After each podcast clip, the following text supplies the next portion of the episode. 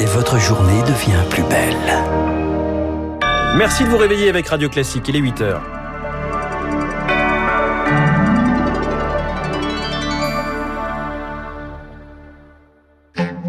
La matinale de Radio Classique avec François Geffrier.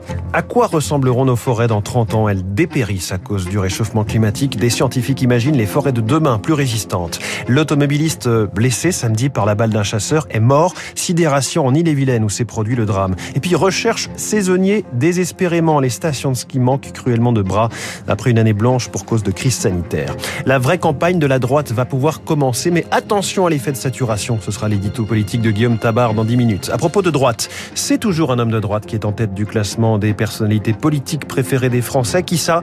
Rendez-vous à 8h15 pour le savoir avec l'invité de la matinale Bernard Sananès, président du cabinet ELAB, avant la revue de presse de David Abiker à 8h30. Soyez les bienvenus, vous êtes sur Radio Classique. Radio classique. À la une, Lucille Bréau, un bain de forêt.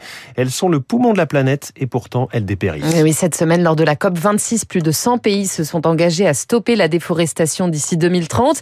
Les impacts du changement climatique sont déjà bien visibles, y compris chez nous, en France, où les expérimentations se multiplient pour imaginer la forêt de demain, Baptiste Gabory. Oui, des forêts françaises dont le visage devrait considérablement évoluer ces prochaines années.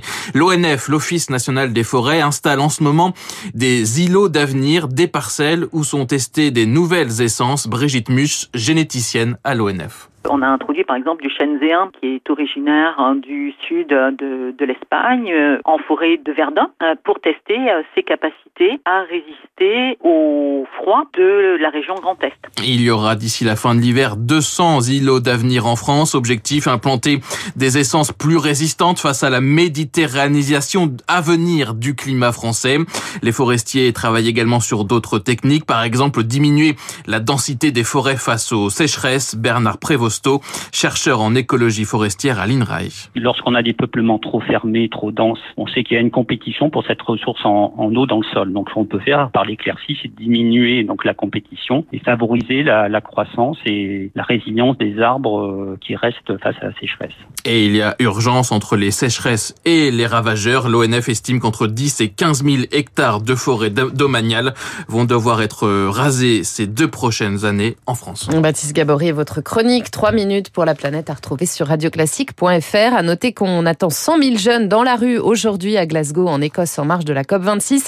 En tête de cortège, la Suédoise Greta Thunberg. Il est 8h03. L'automobiliste blessé par la balle d'un chasseur est mort. Il a succombé à ses blessures hier. L'accident s'est produit samedi dernier entre Laillé et Orgères, en Ille-et-Vilaine. La maire de la première commune, Françoise Loipre, se dit abasourdie ce matin. Elle avait réclamé avec d'autres un contrôle médical pour les chasseurs. C'est un gros choc. Je pense qu'il est grand temps que euh, les chasseurs se remettent en question dans leur pratique. C'est d'abord une question de sécurité publique pour euh, des automobilistes, pour les habitants euh, des bourgs ruraux, pour les promeneurs, pour les chasseurs eux-mêmes. Il va falloir de façon urgente que l'État et les préfets se saisissent de la situation. Il faut que la chasse évolue avec la société. Le chasseur, lui, a été mis en examen lundi dernier. Quatre migrants percutés par un TER hier soir à Calais. Un mort, un est mort et trois autres ont été blessés. L'accident est survenu à un endroit où ils ont l'habitude de traverser la voie ferrée pour rejoindre leur campement. En Europe, la nouvelle vague de Covid se confirme. Au point que l'OMS craint un demi-million de morts supplémentaires les quatre prochains mois si la trajectoire se confirme. L'Europe redevenue l'épicentre de la pandémie pour l'épidémiologie Antoine Flau.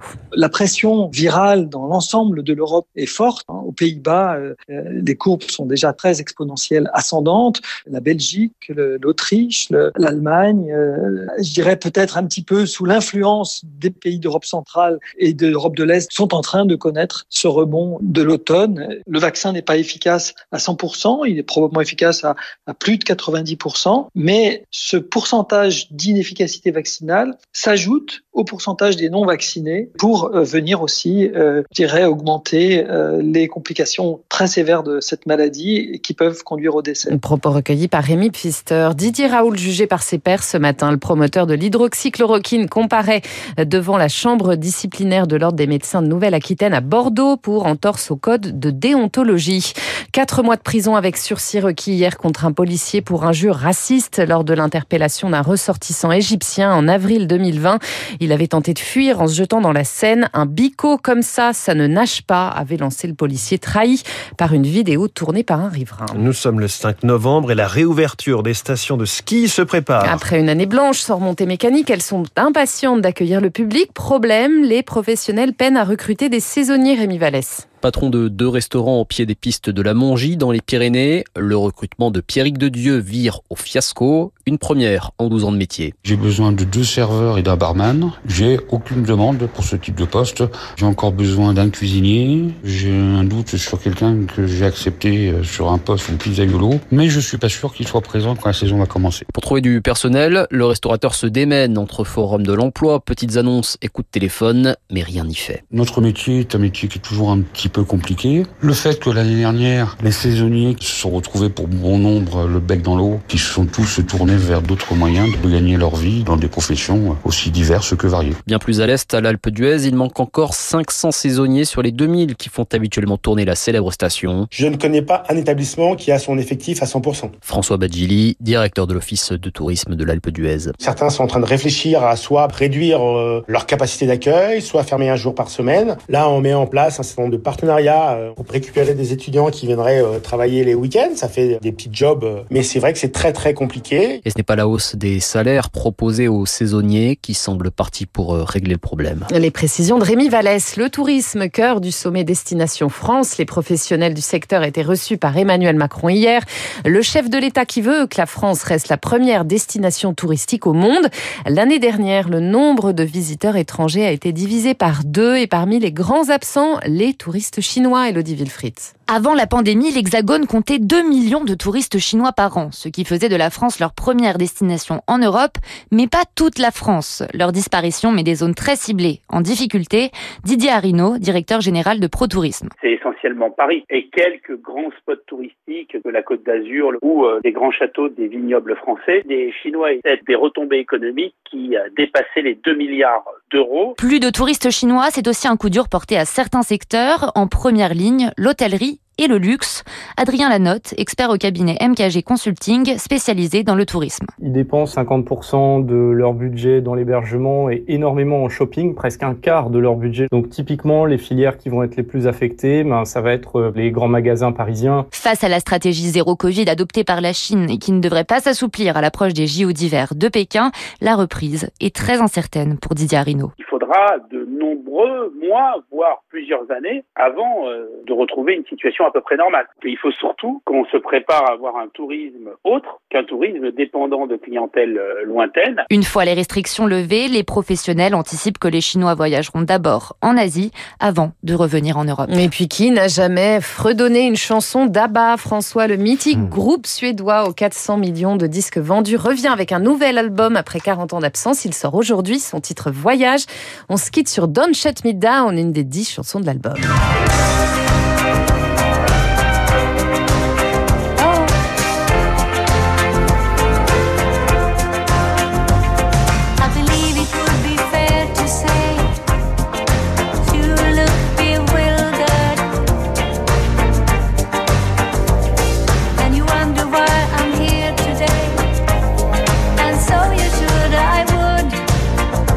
Shut Me Down. Vous avez remarqué ce glissando au piano au début? On a tout de suite pensé que c'était Dancing Queen faut dire que la patte Abba est là, c'est bien le son là, hein, ça n'a pas changé depuis les années 80 a priori.